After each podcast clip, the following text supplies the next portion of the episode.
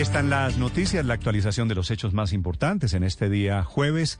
Está bloqueada por aire y tierra Manizales.